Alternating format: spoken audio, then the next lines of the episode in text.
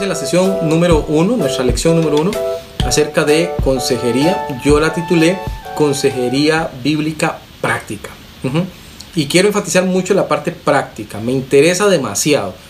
Eh, casi que si llegamos al final de esta consejería y usted tiene cosas prácticas para ponerlas justo cuando se le presentan los problemas, entonces la hicimos, ¿verdad? Lo logramos. Pregunta número uno para arrancar. ¿Qué es, según usted lo ve, lo más difícil de darle un consejo a alguien? Eh, hola, buenas noches. Para mí, creo que el hecho de que sea, bueno, por supuesto, completamente bíblico y eh, que sea lo que, no sé cómo decirlo, pero si esa persona estuviese buscándolo en la palabra de Dios, fuese lo que la palabra de Dios está diciendo. Y después ya más la parte de, de forma, Ujú. y sobre todo el tema de la- las relaciones humanas, ¿verdad? Porque hay personas de personas, hay personas que no aceptan consejo, que sí aceptan, que no les gusta escuchar Ujú. algunas cosas, etcétera. Creo que por ahí iría mi, mi primera mi primera duda. Excelente, excelente, muy bien, muy bien, muy bien. Y esto es demasiado importante. Muy buena esa pregunta, Esteban. Eh, regularmente es una de las cuestiones más difíciles a la hora de dar consejo. Eh, bueno, ¿cómo, ¿cómo yo me aseguro de que es exactamente el consejo bíblico? Que, que no estoy dando algo extra bíblico, digámoslo así. Y mejor todavía, ¿cómo hago el abordaje para que esa persona que es complicadita, pues me escuche, porque ahorita vamos a ver algo de la consejería bíblica práctica respecto a eso. ¿Qué más? ¿Qué más? ¿Por qué se vuelve tan difícil darle un consejo a alguien? ¿Quién más quiere participar? Eh, yo diría que la persona tenga disposición, así, de manera muy resumida. Muy Si la persona no está dispuesta, no tiene humildad, ¿verdad? Y no, por más consejos excelentes que usted quiera darle, no se puede. Excelente. Usted acaba de tocar un punto, Aarón, y para todos aquí, y los que van a ver esto después, en las redes, en todo lado donde eso está. Escuche bien este consejo, practiquísimo. Usted no da un consejo que no es pedido. Y esto es muy importante. A veces viene, viene Aarón, y Aarón está muy interesado en que Anita reciba consejo, y, y Aarón le dice a, a John, John, porfa, porfa, háblele a Anita. Anita quiere cambiar, dele un chance. Eh, no, no, ese es el deseo de Aarón. Anita ni por enterada. O sea, ella. Y llega John, mira, Anita, quiero hablarte. Y Anita ni por enterada. Al final de cuentas, eso no va a funcionar. Igual nos pasa en la consejería. Alguien dice, hermano, aquí le traigo fulano para que usted le ayude. No, no, no, es que no es que le traiga fulano, es que fulano tiene que querer venir. Porque si no, no va a funcionar. Excelente, excelente, mano Aarón. ¿Quién más? ¿Por qué se vuelve a veces tan difícil dar un consejo?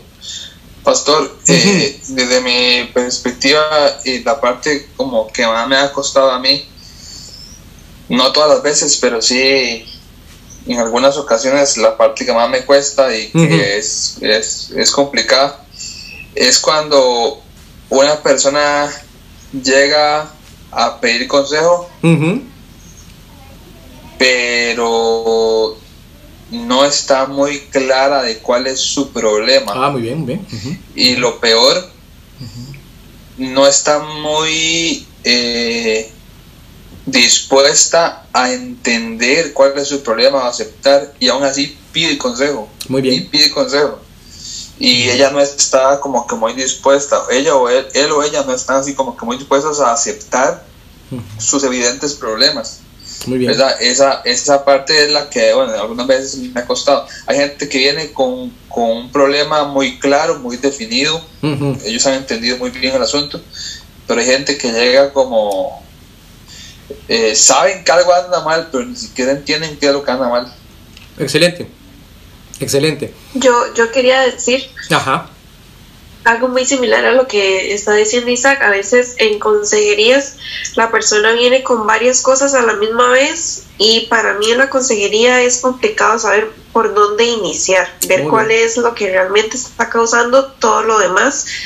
Que esta persona está conversando. Excelente, qué bien, qué bien, qué bonito se puso esto.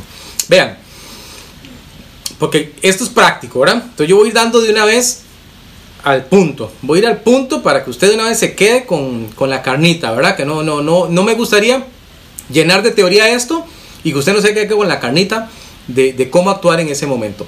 Si una persona, número uno, viene y está confusa, no sabe, es decir, trae muchas cosas, digámoslo así, la causa de su problema es incierta, vamos a decirlo así. Entonces, se requiere una labor investigativa. ¿Cómo hace uno como consejero, como consejera, para lograr esto? Yo les pongo un ejemplo. Nosotros, mi esposo y yo usamos un ejemplo en consejería. Nosotros decimos que es como que una persona eh, fuera eh, caminando alrededor de un lago, alrededor de un lago, y las aguas están quietas en ese lago. ¿Ok? En esas aguas quietas de ese lago, eh, alguien ha lanzado una piedra al lago. Y la piedra cayó y empezó a producir ondas. En ese momento usted iba caminando al lado de esa persona y usted corre hacia el lago para ver las ondas que se han formado. Usted llegó en la onda 10, en la onda 12, 13. Usted no vio cuando cayó la piedra. La persona que tiró la piedra la que sabe cuando eso cayó ahí. Entonces es deber de los consejeros, bíblicos especialmente, agarrar de la onda donde llegamos y empezar a irse hacia adentro como un repollo, ¿verdad? Usted se va a ir hacia adentro hasta encontrar el punto donde esa piedra cayó. Esa misma persona que vino confusa nos va a ayudar a hacer eso. Y vamos a empezar a cuestionarle, a preguntarle. Entonces la persona viene, por ejemplo, viene, la persona dice, es que es rarísimo, es rarísimo. Últimamente yo no sé qué me pasa, ando muy negativo, muy pesimista, eh, todo lo veo oscuro, todo lo veo gris. Y, y cuando la gente me habla, yo normalmente no estoy atento, ¿qué será lo que me está pasando? Ok, eso está totalmente incierto. Está totalmente incierto. Entonces yo empiezo a preguntar. Entonces, hermana Fabiana, allí cuando hay muchas cosas por resolver, uno empieza preguntando. Y ahorita le voy a decir por qué uno pregunta. Además de lo evidente hecho de llegar al fondo, ¿verdad? Pero uno empieza preguntando, eh, qué extraño, ¿hace cuánto te está pasando esto? ¿Cuándo empezaste a notar que estabas tan negativo? ¿Qué cosas haces que dices que estás negativo? ¿Quién fue la primera persona que lo notó además de vos? Y contame una cosa, ¿sos negativo igual en la casa que en el trabajo? ¿Sos negativo igual con todas las personas o solo con algunas? Etcétera. Empezamos a averiguar. Contame algo más. Cuando estabas en la escuela, ¿cómo era tu relación con los compañeros? ¿Había veces que te sentías negativo o, o siempre era una relación positiva?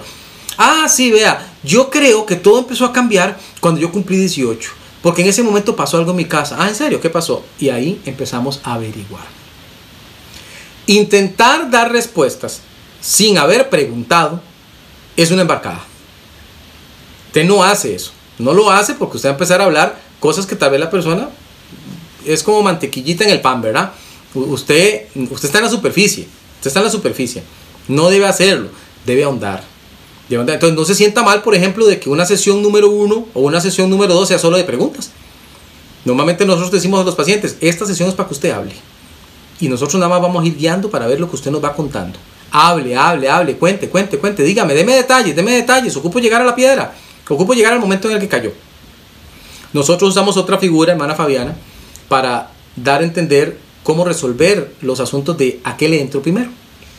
Uno dice, así, yo digo a la gente, imagínese que esto fuera como, como un lugar donde usted vino a pedir consejería y usted llegó con furgones y furgones y furgones y furgones de problemas.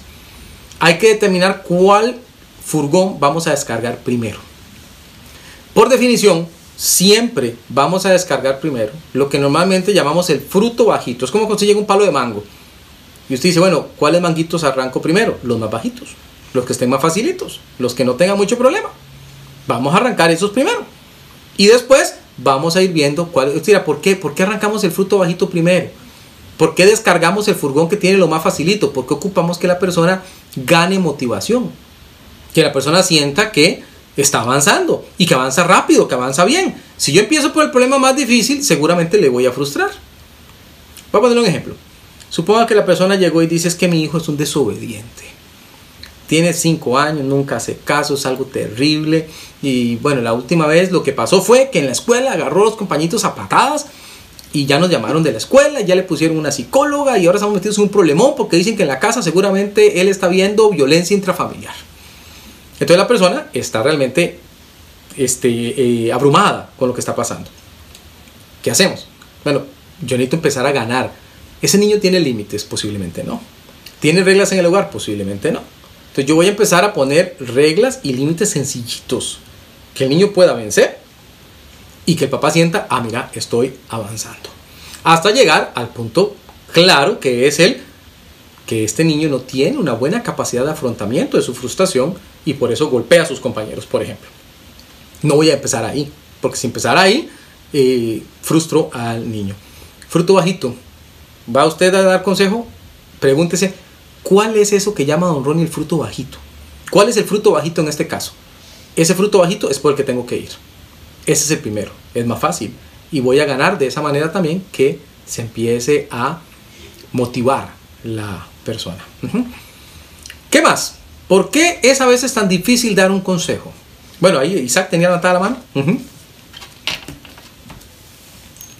Sí, no, que con todo eso que estábamos hablando, este, eh, también cuando hacemos las preguntas, eso es muy clave, digamos, para estar muy concentrados, anotar, apuntar todo lo que estamos escuchando, porque a veces ellos no dicen el problema eh, de entrada, mi problema es este, pero definitivamente se les va a salir en las preguntas. O sea, lo van a ir soltando en las preguntas. Entonces, ese momento preguntas es súper, súper importante para poder anotarlas y poder descubrir realmente, como usted dice, ir a la, piedra, donde cayó la piedra. Exacto. Y, y, esa parte de apuntar, uno lo hace con mucha destreza. Por ejemplo, eh, me vas a ver ahorita que vas a empezar a hablar, vas a ver como que, como que estoy anotando cosas y todo, no te preocupes, aunque me veas que no te estoy prestando mucha atención visual, eh, te estoy poniendo atención. Entonces, dale, lo que pasa es que necesito tomar notas, ¿ok? Eso es válido, eso es válido, ¿verdad? Entonces, la persona ahí puede ir tomando notas. A veces algunas otras personas dicen, voy a grabarle, yo prefiero no grabarle porque las personas se eh, tienden a decir, bueno, mejor no digo esto porque yo no sé después qué va a pasar con esta grabación. Entonces mejor, mejor no grabarle, ¿verdad? Mejor no, no decir que va a grabar nada. Usted toma notas simplemente eh, y esas notas siempre van a ir dirigidas a detalles importantes, detalles importantes, ¿verdad? No cualquier cosa, detalles importantes. Por ahí voy a mano. Y, y, perdón, es que tengo otra preguntita nada más, lo siento. Puedo no hablar tanto.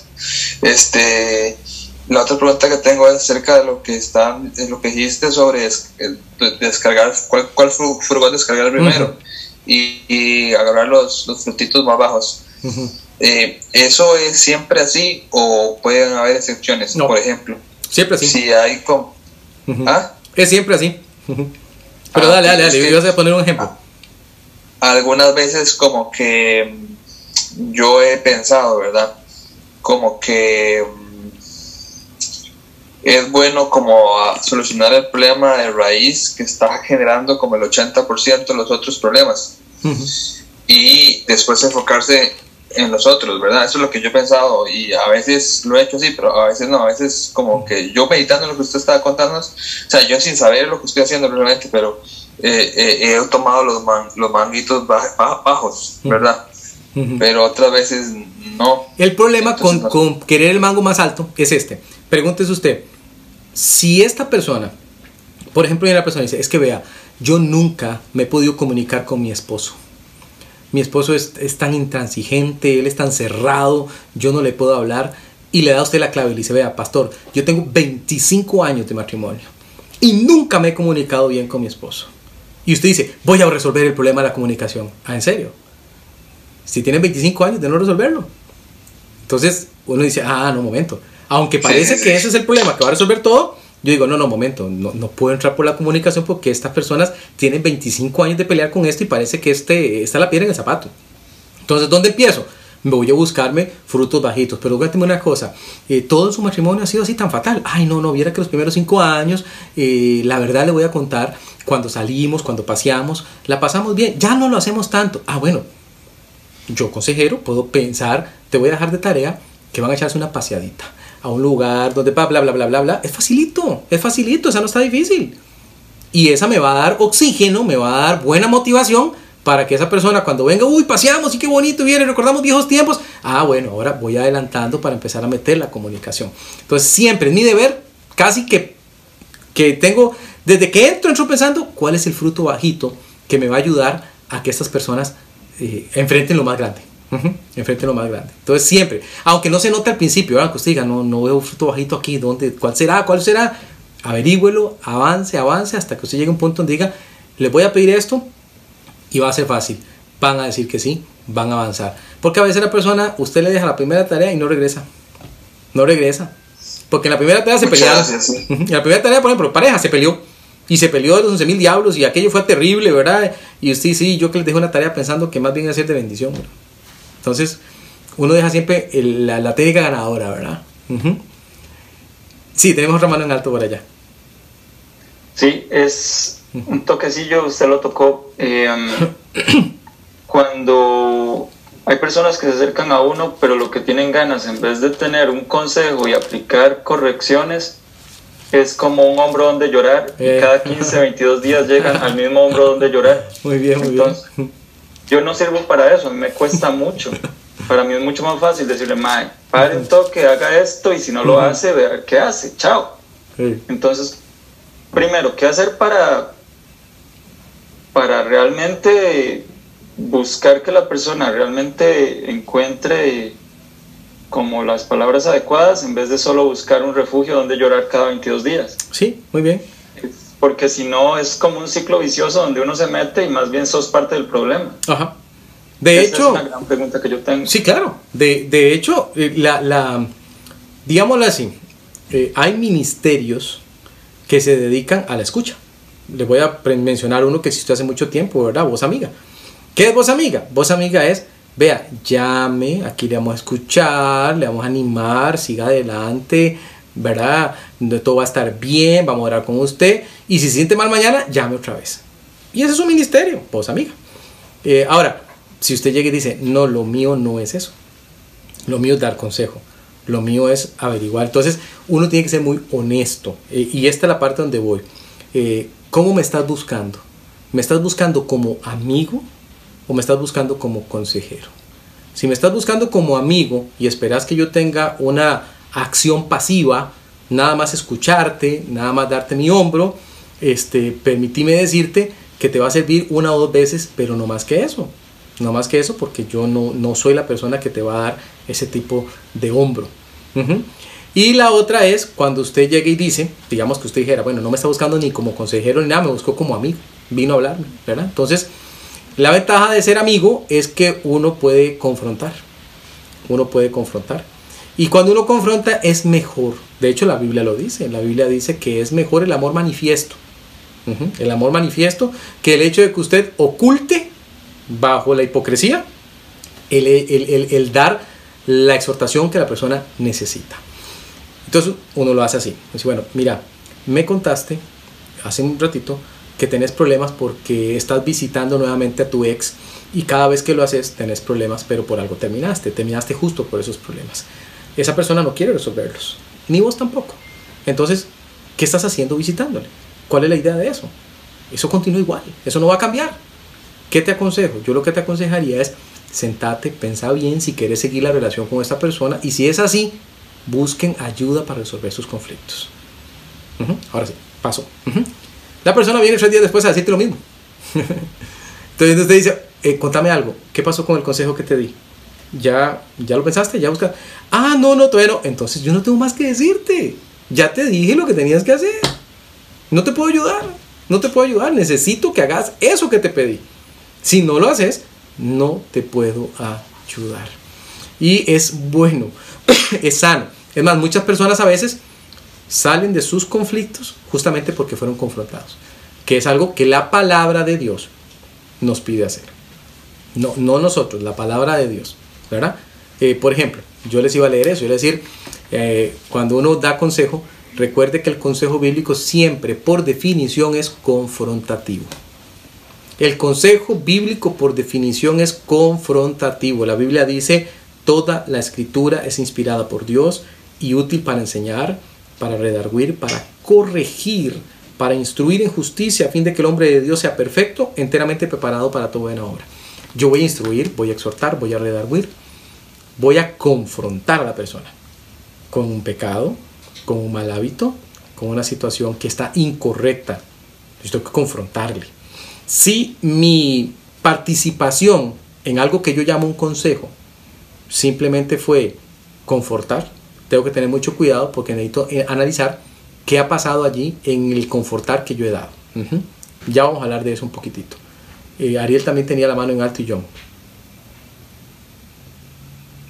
Hola, saludos. Saludos. Eh, sí, sí, me parece muy, muy importante eso que usted mencionó, porque el punto este de, no ponerse a dar consejo sobre consejo y, y se oculta uno los consejos que ya dio, pensando de que tal vez el consejo que di no era tan bueno y voy con otro más y otro más y al final es la persona que no, como dice Ángelo, llegan, llegan para,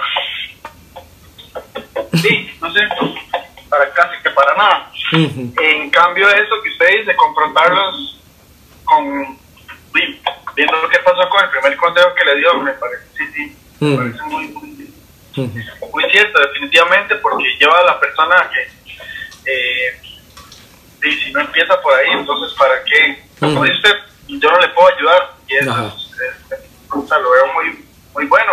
Eso lleva a la persona igual a darte cuenta de que sí, uno quiere ayudar, pero sí, no, no, no puede si la persona no pone el parte, ¿verdad? Muy bien, muy bien, muy bien, muy cierto, ¿verdad? O sea, eh, otra vez, recuerden la, la, la, el fundamento del consejo bíblico es nadie busca el agua si no tiene sed primero. Nadie busca descargar si no se siente cargado primero. Entonces, si yo no siento la necesidad y voy a buscar otra cosa, entonces yo necesito detectar eso que la persona trajo para decir, eh, no, esta persona no quiere un consejo. Es válido otra vez, es válido. No quiere un consejo, yo no se lo voy a dar. Pero es mi decisión seguir soportando el que me estén consultando. Esa es mi decisión. Yo puedo decir perfectamente, mira, eh, no, no veo que vayamos avanzando con esto, es confrontativa. No veo que estemos avanzando con esto. Mira, la tercera vez que me buscas, es la tercera vez que me contas exactamente los mismos problemas. No entiendo qué es lo que pretendes hacer con esto. ¿Quieres resolverlo? ¿Solo querés desahogarte? ¿Qué es exactamente lo que querés? Pero somos muy malos en eso. No nos gusta hacer eso porque decimos le voy a caer mal. Le voy a caer mal a la persona. Se va a enojar conmigo. Eh, no, si usted lo hace con amor y lo hace bien, la persona va a ser confrontada y va a decir, no, mira, la verdad es que es cierto, o sea, yo tengo tres años de estarle dando vueltas al palo y nada que resuelvo. Entonces, sería bueno empezar a resolver, ¿verdad? Eh, hermano John, usted tenía la mano en alto. Saludos, mi hermano. Eh, tengo una pregunta y es con respecto a si el consejo, ¿verdad? O la consejería va de la mano, tiene que ver con el asunto de eh, abordar algún problema, algún pecado. Eh, estamos hablando de que el consejo no sea menos de que se pida, pero ¿qué pasa si, si estás teniendo un problema, si identificas un problema con X persona en la iglesia? Eh, algún pecado, alguna situación dentro de la iglesia, fuera de la iglesia, me ha pasado en campamentos. Entonces, no me pide el consejo, no se lo tengo que dar o si definitivamente tengo que ir a corregir a esta persona, tengo que ir a corregir esta situación, eh, tengo que ir a abordarlo o espero que la persona quiera. O sea, en la mayoría de los casos que yo he visto y que he abordado, la persona no tiene ninguna intención de, ser corregido, ¿verdad? O busca, busca esa ayuda, ¿verdad? Entonces, mi pregunta es esa, que usted al principio me dijimos de que, si no lo pide, no lo dé. Pero creo que hay ocasiones donde la corrección o el consejo es necesaria, aunque no lo pidan, pues estoy yo equivocado. Sí, ah, lo que pasa es que ahí eh, aplica más el, primer concepto que mencionaste, la corrección. en una cadena de mando, en una cadena de liderazgo, como las que se dan, por ejemplo, en los campamentos, es mi deber de líder identificar y corregir.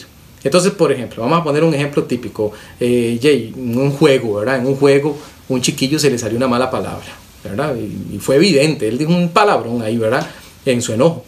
Eh, entonces, yo después, él no me está pidiendo consejos, no me está diciendo, mira qué problemas tengo yo con las malas palabras, uso palabras sucias cuando me enojo, no, me está pidiendo, pero yo lo oí.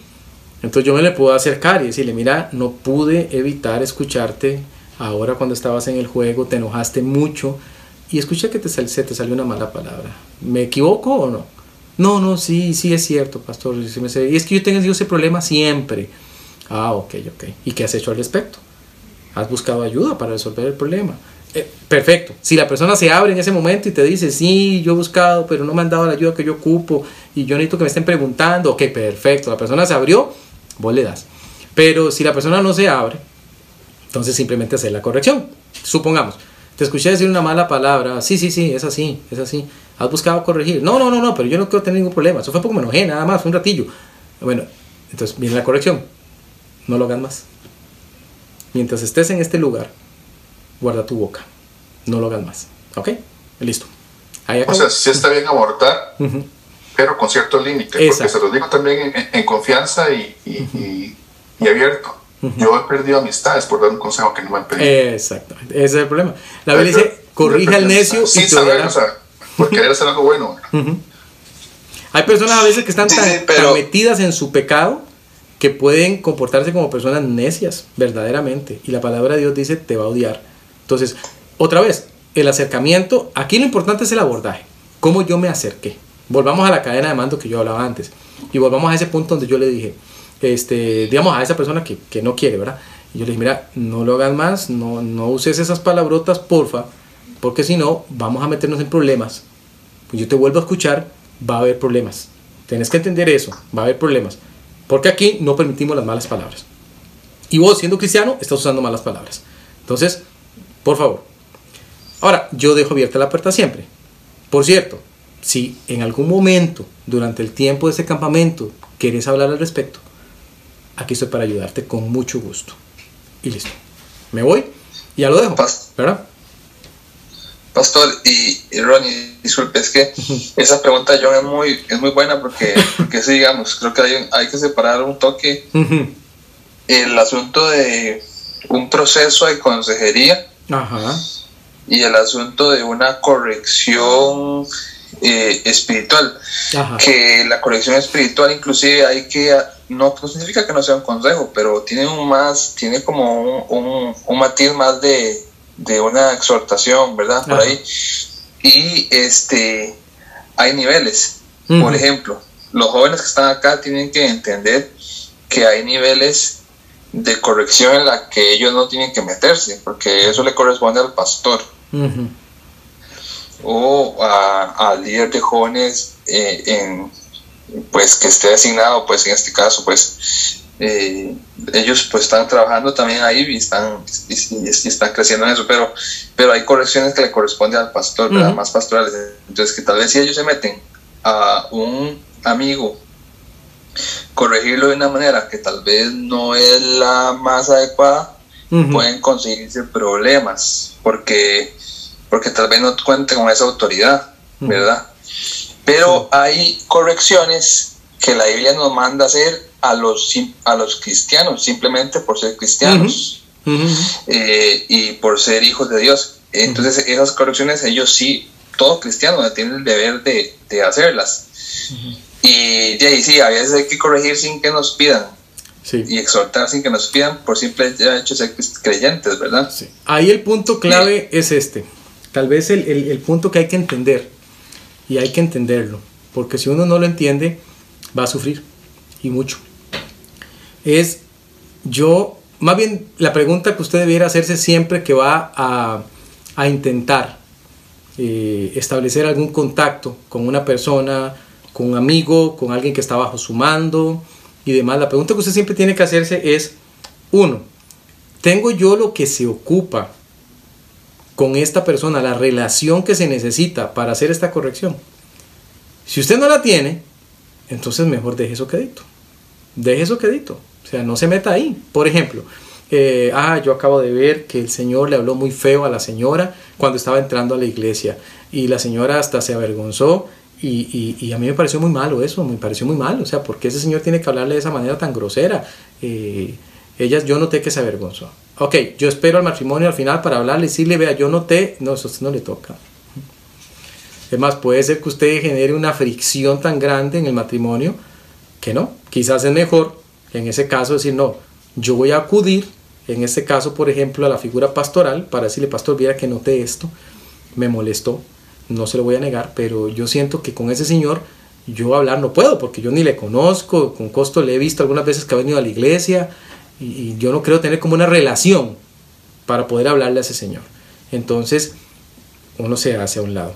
Siempre pregúntese cuál es la relación que soportará esta corrección. ¿Cuál es? En hermanos en Cristo es demasiado importante. Si usted dice no tengo ninguna, no corrija mejor. No corrija. No corrija. Ninguna. Chao. No lo haga. No lo haga. Va a alejar a la persona, la va a poner en su contra, la va a poner en contra de la iglesia tal vez y hasta se va a ir. Entonces mejor no. Si usted dice, mira, yo no, qué sé yo. Por ejemplo, John dice, ah, mira, es que Pedrito se portó malísimo, pero Pedrito, Pedrito dice que yo lo tengo entre ojos, digamos. Pero sucede que Ángelo, y Ángelo, sí, Ángelo se lleva con Pedrito. Entonces yo voy, Ángelo, vení acá. Mira que vi que Pedrito, esto, esto, y yo sé que a vos te pone más oído, yo sé que a vos te va a hacer caso. Entonces, nada más te lo dejo ahí como tarea. Perfecto, entonces genial, una colaboración bonita para que se pueda dar el consejo eh, debido. Siempre pregúntese cuál es la relación que va a soportar esta corrección. Si usted no descubre ninguna, lo que va a hacer es alejar a la persona. Siempre. Y, pastor, disculpe, ahí también va mucho, bueno, pues ya es algo más de, la, del trabajo de la iglesia local, pero ahí va mucho el asunto de en, la iglesia local fomentar, fomentar mucho relaciones saludables entre creyentes para que exista ese tipo de confianza, digamos, de que nos corrijamos entre todos y nos, nos confesemos pecados entre todos y pues tengamos nuestros mentores y nuestros amigos dentro de la iglesia, ¿verdad? De hecho, eso, debiera ser así. Se ha perdido mucho en las iglesias. Eso debiera ser así, pero lo que ocurre normalmente es que las personas son muy, muy, poco abiertas, no por todo se resienten, más en nuestros días. Entonces uno siempre, eh, de, hecho, en Costa Rica no está pasando todavía, pero hay países donde es causal de demanda, ¿verdad? Voy y te demando.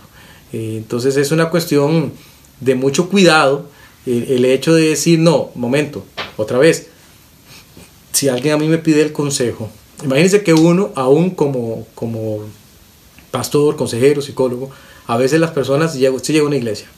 De hecho, hace poco me pasó que, que, estaba con mi esposa en una celebración y una señora dijo, uy, usted no sirve porque usted es psicólogo, ¿verdad? Y ocupamos que nos dé un consejo, ¿verdad? Eh, y, y, uno dice, ah, bueno, sí, ya le voy a decir sus cuatro verdades, ¿verdad? ¿Qué es lo que está haciendo mal? Para... No, no, no, no. No, porque sí dice, bueno, con esta persona yo tengo ninguna relación, cero.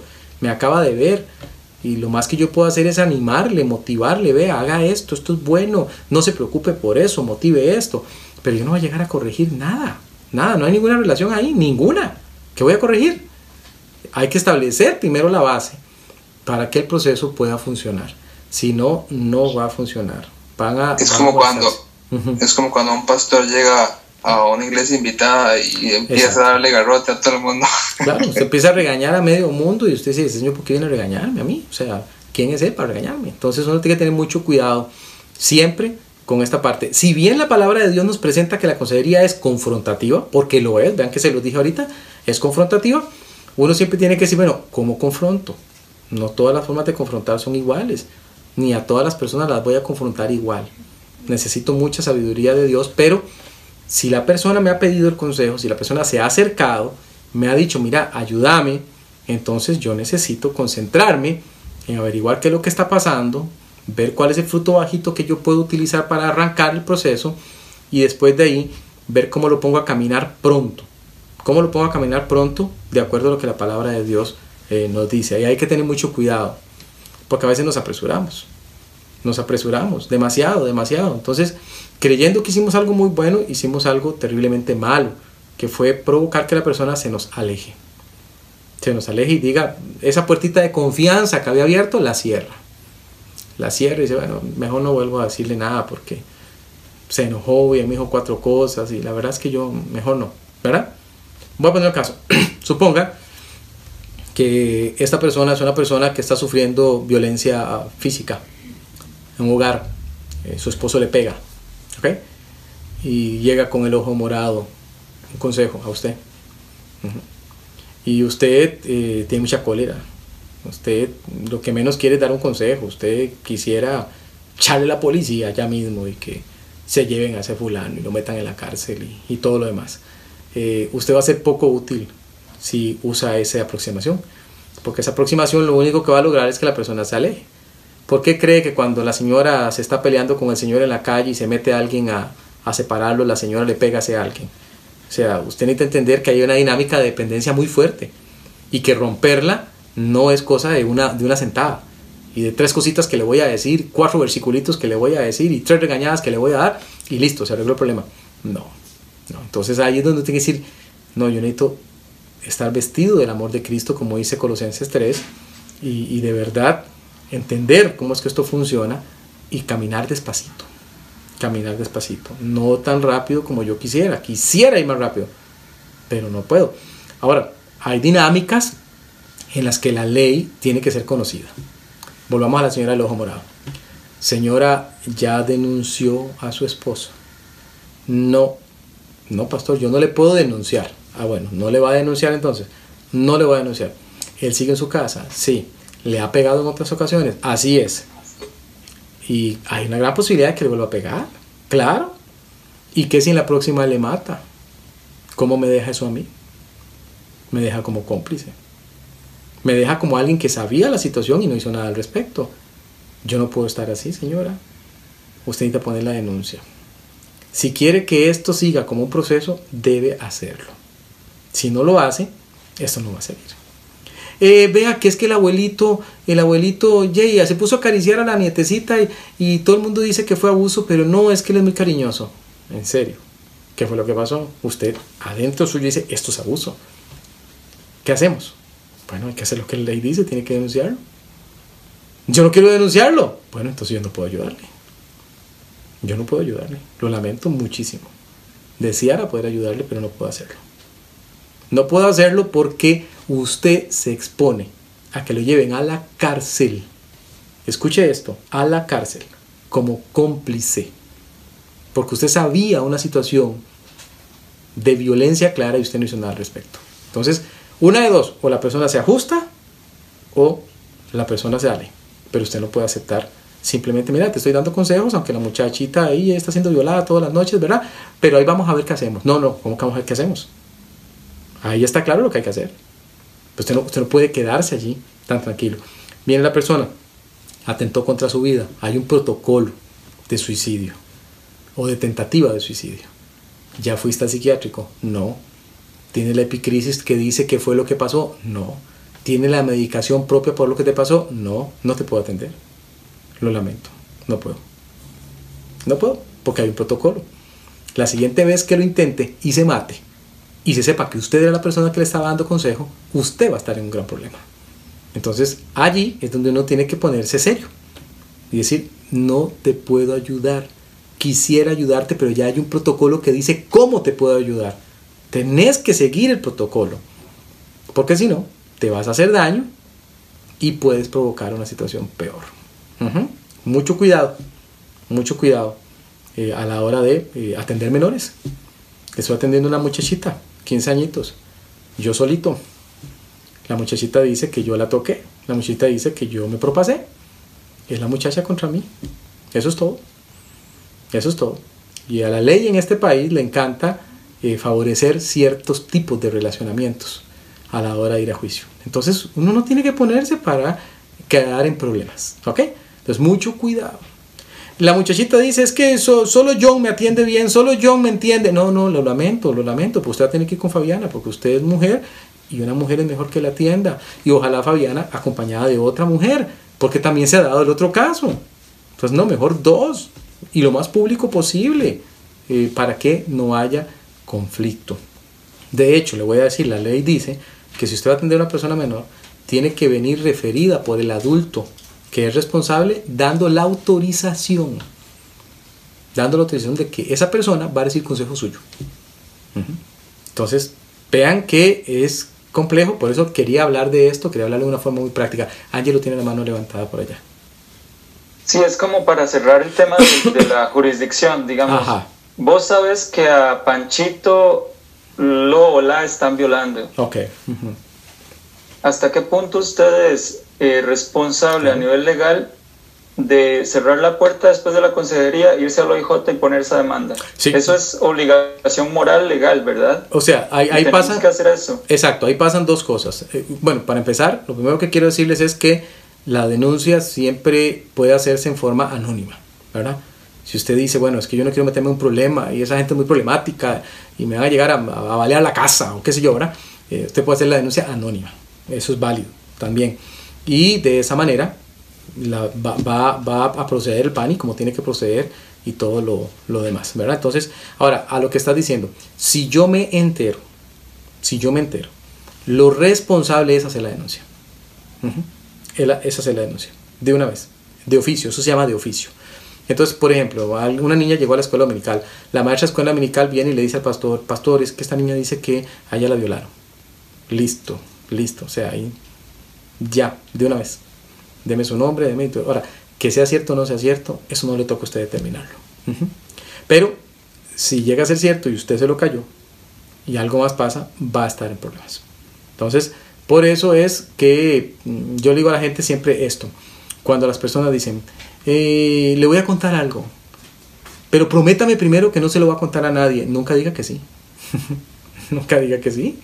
Dice, no, momento, yo no me puedo comprometer a eso. Lo lamento, no me puedo comprometer a eso. Si me tiene la suficiente confianza para contármelo, cuéntamelo.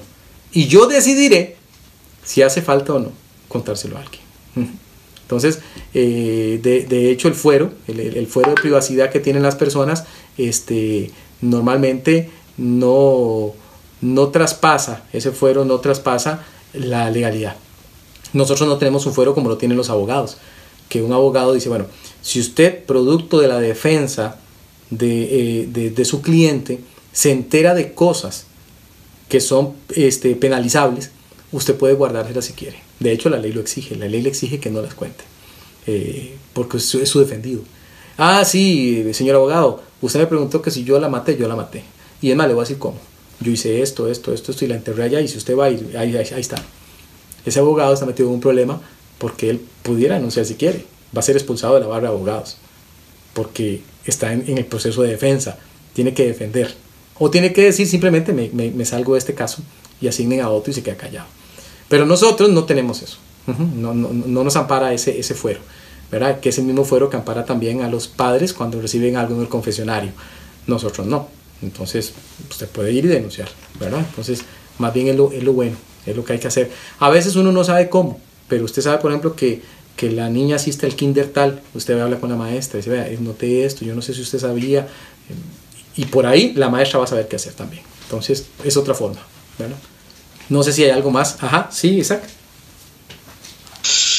Eh, mi hermano, y nosotros como consejeros cristianos tenemos acceso a algún eh, documento de protocolo eh, para proceder legalmente en las diferentes situaciones, digamos, no legalmente, sino simplemente eh, saber en qué momentos eh, de la ley podríamos estar, en qué momentos podríamos estar expuestos ante la ley eh, por hacer una u otra cosa. ¿Eso existe para nosotros como consejos cristianos o en Costa Rica aún no existe un documento así? No, pero regularmente usted lo sabe por lo mismo. Por ejemplo, quienes damos consejería sabemos eh, a qué nos exponemos, digamos, y, cómo evitarlo, por decirlo de alguna, de alguna manera.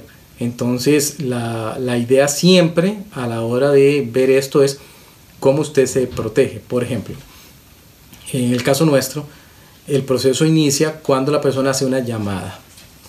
En la llamada va a atenderle mi esposa, no la atiendo yo, le atiende mi esposa, y ella le va a hacer las preguntas de rigor. Ella va a averiguar cuál es el caso.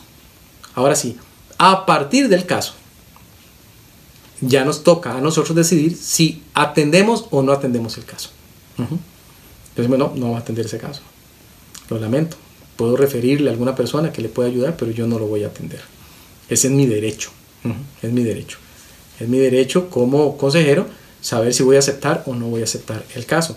Hay casos que huelen a problema desde la arrancada ya usted sabe que usted se va a meter en un problema. No lo haga.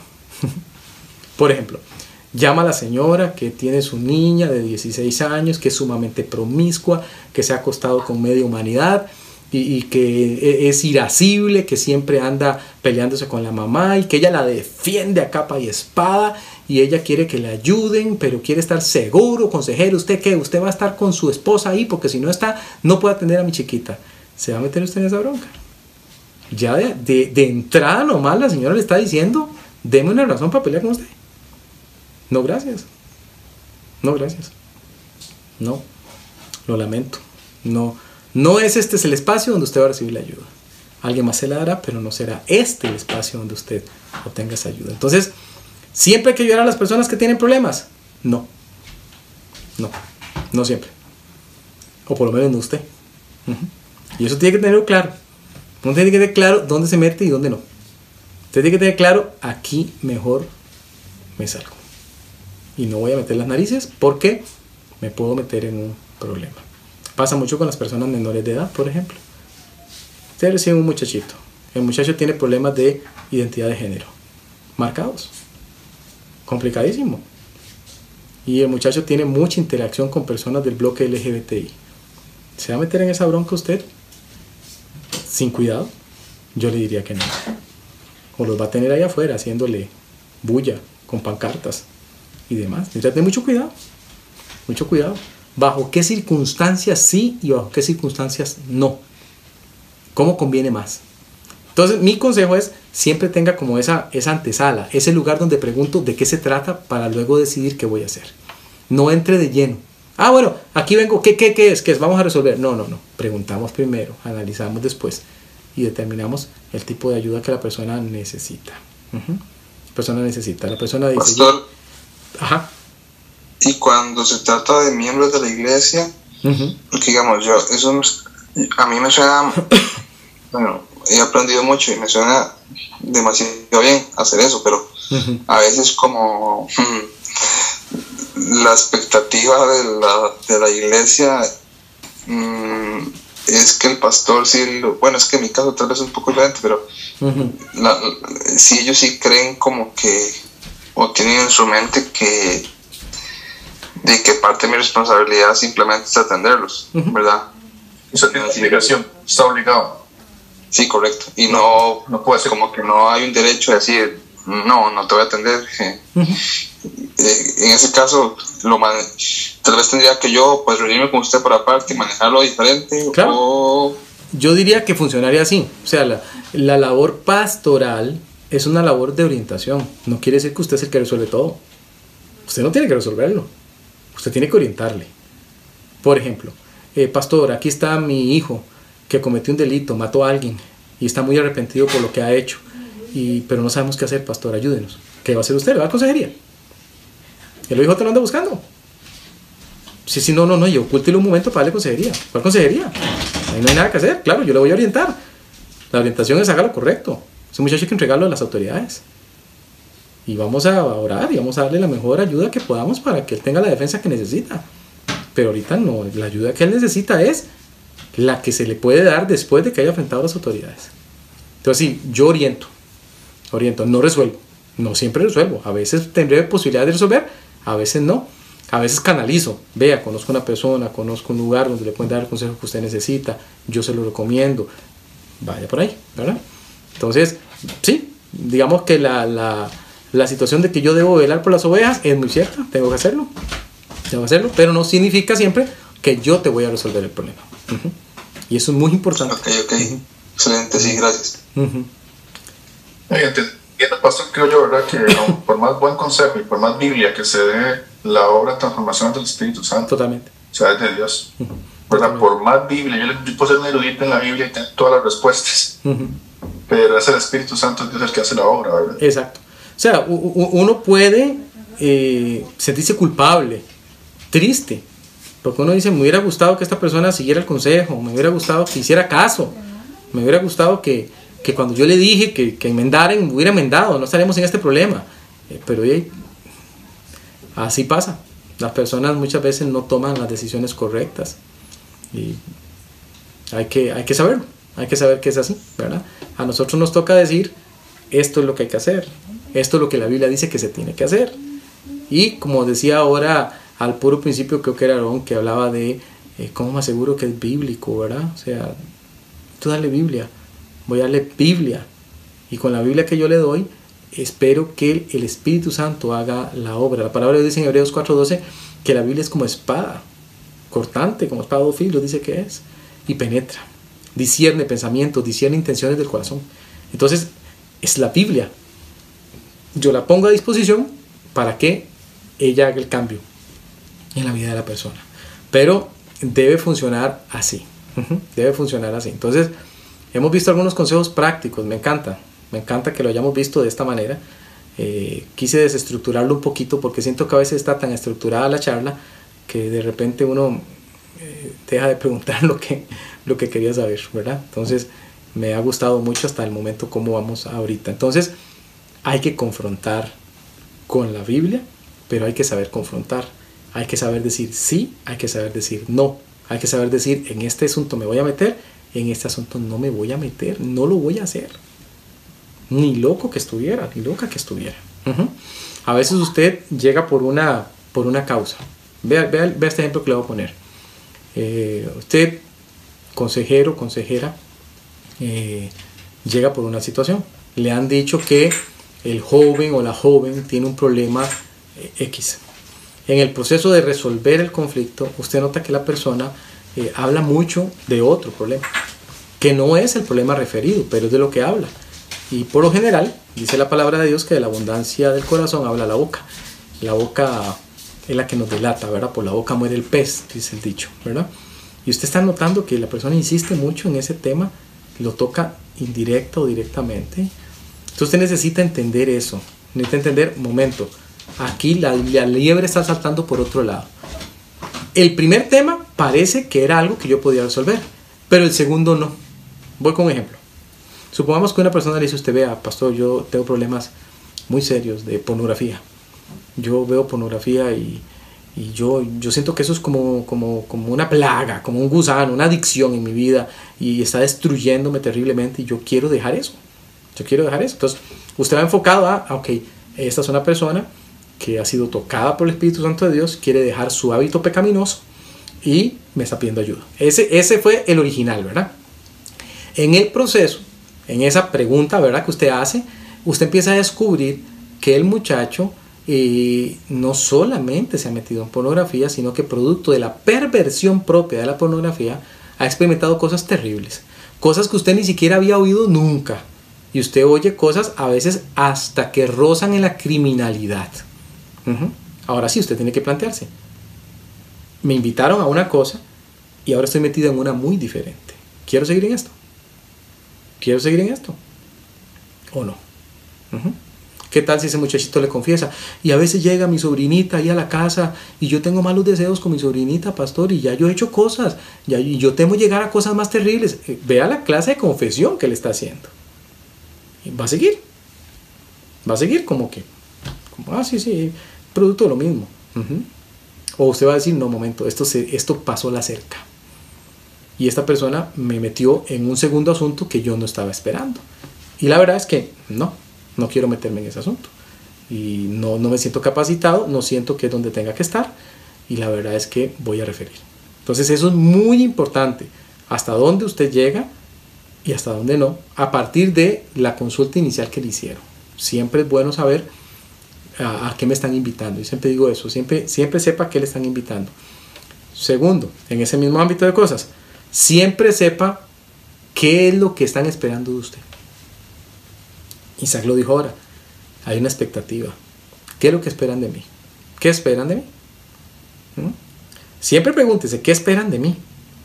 Bueno, aquí está un día una, una señora, preguntó algo eh, en una consejería y ella, ella empezó para la pregunta eh, diciendo así, diciendo, eh, le voy a contar para que usted me resuelva el problema. y así empezó, le voy a contar para que usted me resuelva el problema. Eh, allá yo, tonto yo, sí la dejo seguir, ¿verdad? Yo la detuve, no, moment, momentito, momentito. Yo no le voy a resolver este ningún problema. Yo no resuelvo problemas. Yo doy consejos quien los toma y los aplica ver resueltos sus problemas. Pero yo no resuelvo ni medio problema, ni un cuarto problema. Yo no hago eso. Entonces, es muy importante a qué me están convocando, cuál es la expectativa, qué es lo que esperan de mí, qué es lo que esperan de mí. Entonces, pastor, qué dicha que vino, qué dicha que vino, porque aquí no nos podemos poner de acuerdo y usted nos va a ayudar a poner de acuerdo. Ok, sí, yo les voy a ayudar y la forma en que les voy a ayudar es diciéndole a cada uno de ustedes qué debería hacer según la Biblia. Eso es lo que yo puedo hacer por ustedes. Pero yo no soy ni un referee de ring, ni un árbitro, ni nada por el estilo. Vengo a darles el consejo para que se pongan de acuerdo. Porque luego usted es el malo. Sí, porque es culpa suya, eso iba a decir, pastor, porque si no se resolvió es culpa suya. es culpa suya. Usted dijo, usted dijo que nos iba a ayudar. Usted dijo, usted lo dijo. No, lo diga entonces. No lo diga. Caiga mal desde el principio. Caiga mal. Es como el que llega al médico y le dice, médico, gracias por darme las medicinas, usted me curó. No, el médico le va a decir, no, yo le estoy dando las medicinas, esperemos que las medicinas cumplan el propósito bien en su cuerpo y usted sane. Pero yo no, no, no soy hacedor de milagros. Le mandé a usted la medicina, tómesela bien y esperemos que todo salga bien. ¿Ok? Entonces es muy importante.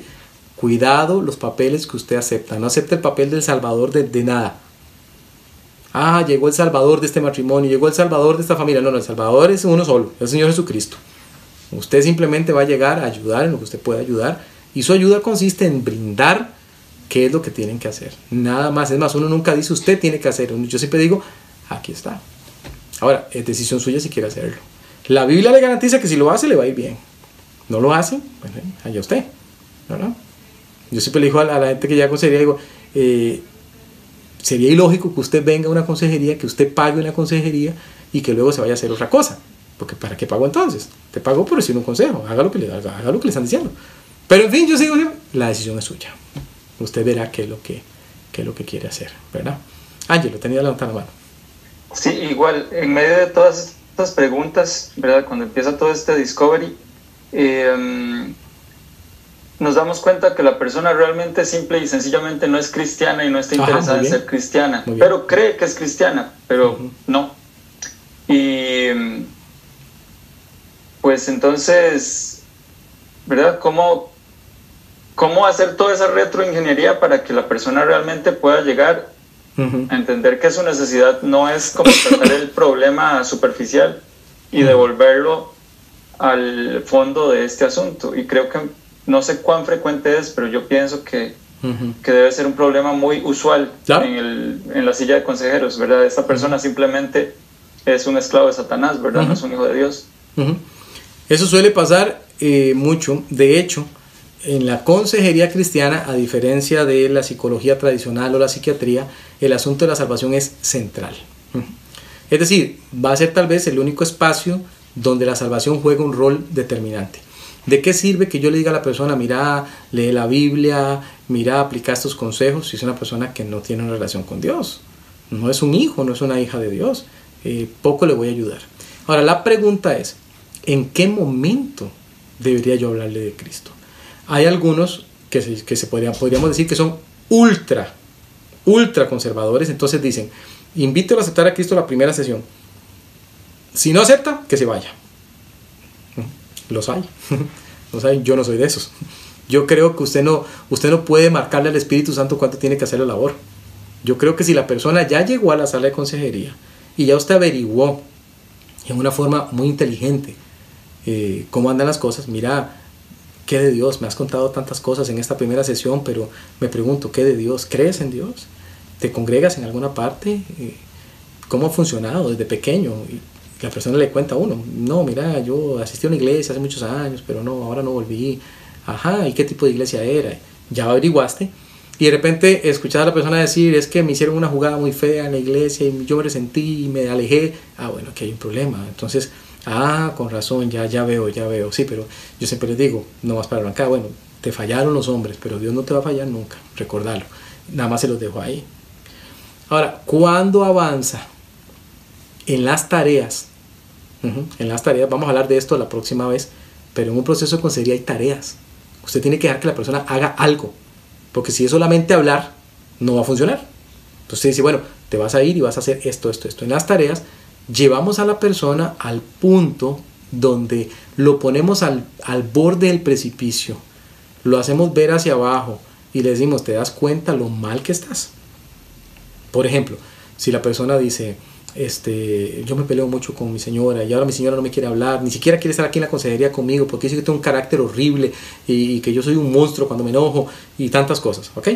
Usted le deja tareas referidas justamente a ese enojo y a esa falta de control. Cuando la persona llega a la siguiente consejería, por ejemplo, va a decir, ay consejero, yo traté de hacer la tarea que usted me dijo, de verdad, se lo digo de corazón, yo traté, pero no pude. Ah, ¿en serio? ¿Por qué no pudiste?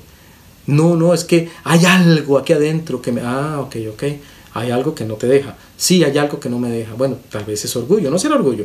Y usted empieza a caminar, a caminar, a caminar, hasta que llega un punto donde esa persona está lista para que usted le hable de Cristo. Está lista.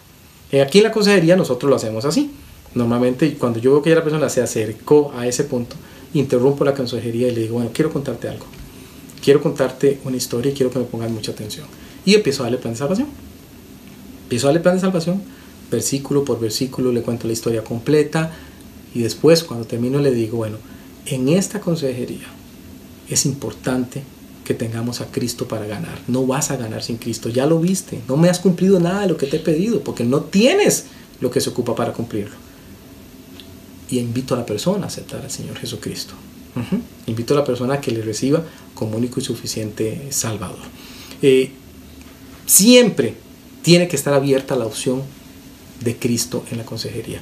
Pueden aceptarlo al principio, pueden aceptarlo al medio, pueden aceptarlo al final. Pero usted necesita darles el plan de salvación.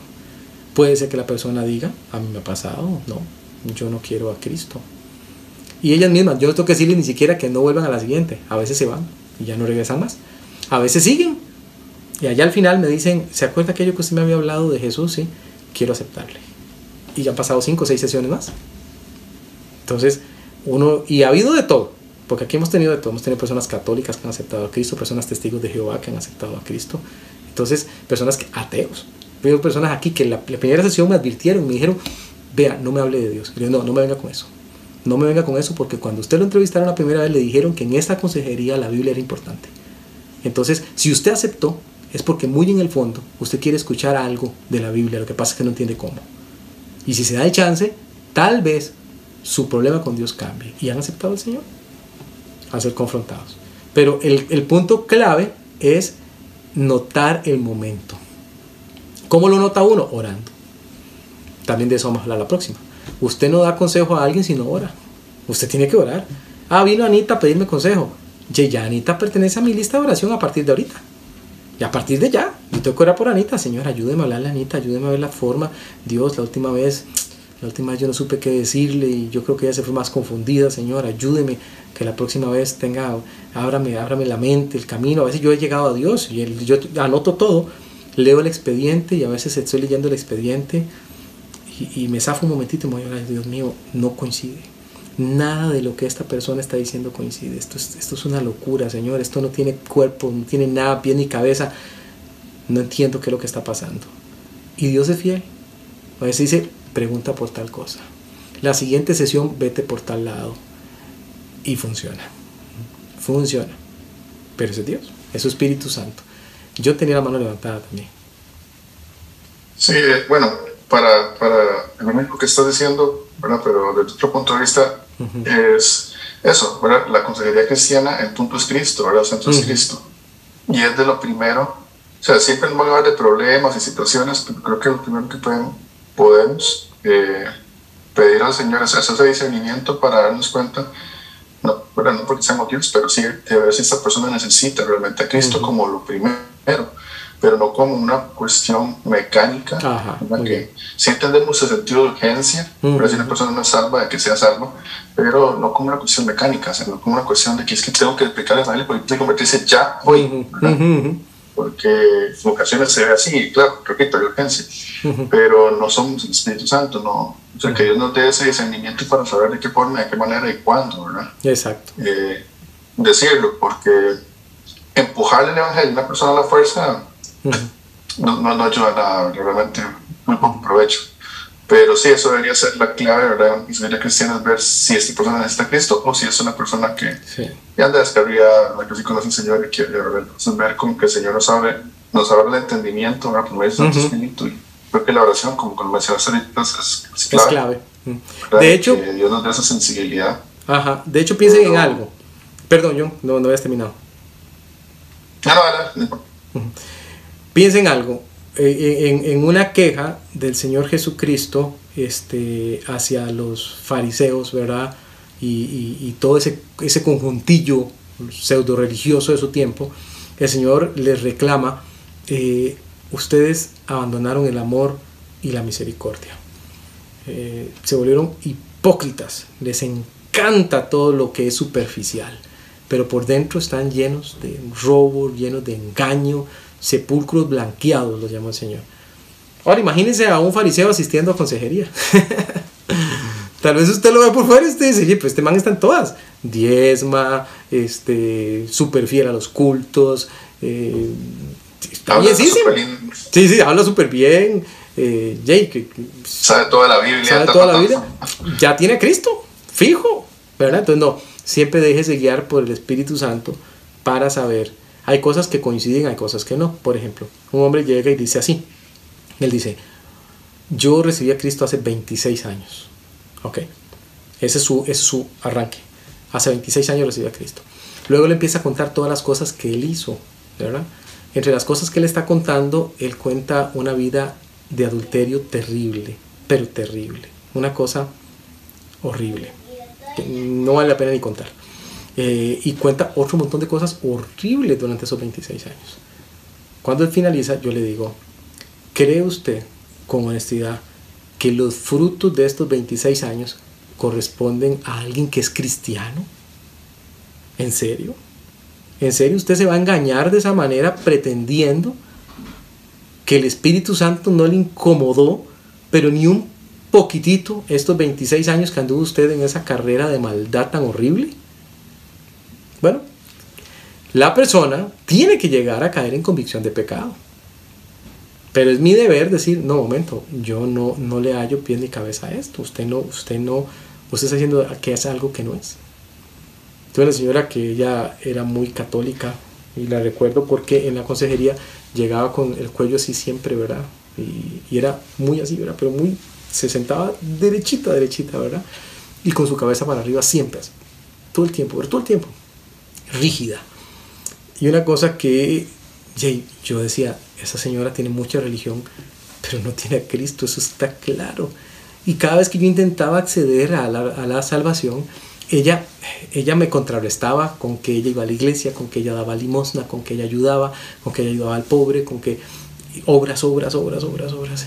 Y yo decía, ay, hasta que un día Dios, Dios es bueno, Dios le puso la cáscara de banano que yo ocupaba, porque ella me contó que tenía una patente de licorería y que eh, estaba un poco preocupada porque la venta de licores había bajado.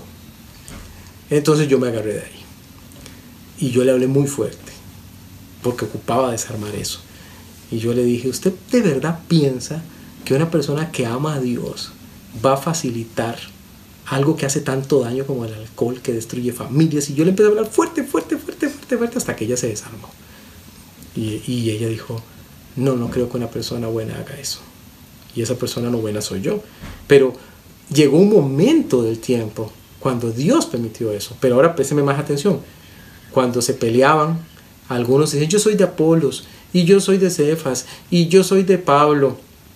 Pablo les habló fuerte. Y él dice, bueno, yo sembré, Apolos regó, pero el crecimiento lo da Dios. Entonces uno siempre que una persona está en consejería tiene que preguntarse, ¿en qué momento del tiempo está esta persona? ¿Qué estoy haciendo yo? ¿Estoy quebrando el terreno para que alguien siembre? ¿Mm? ¿O estoy sembrando? ¿O estoy regando? ¿O estoy abonando? ¿O estoy podando? ¿O ya toca cosechar? Siempre preguntes, ¿en qué momento histórico está esta persona?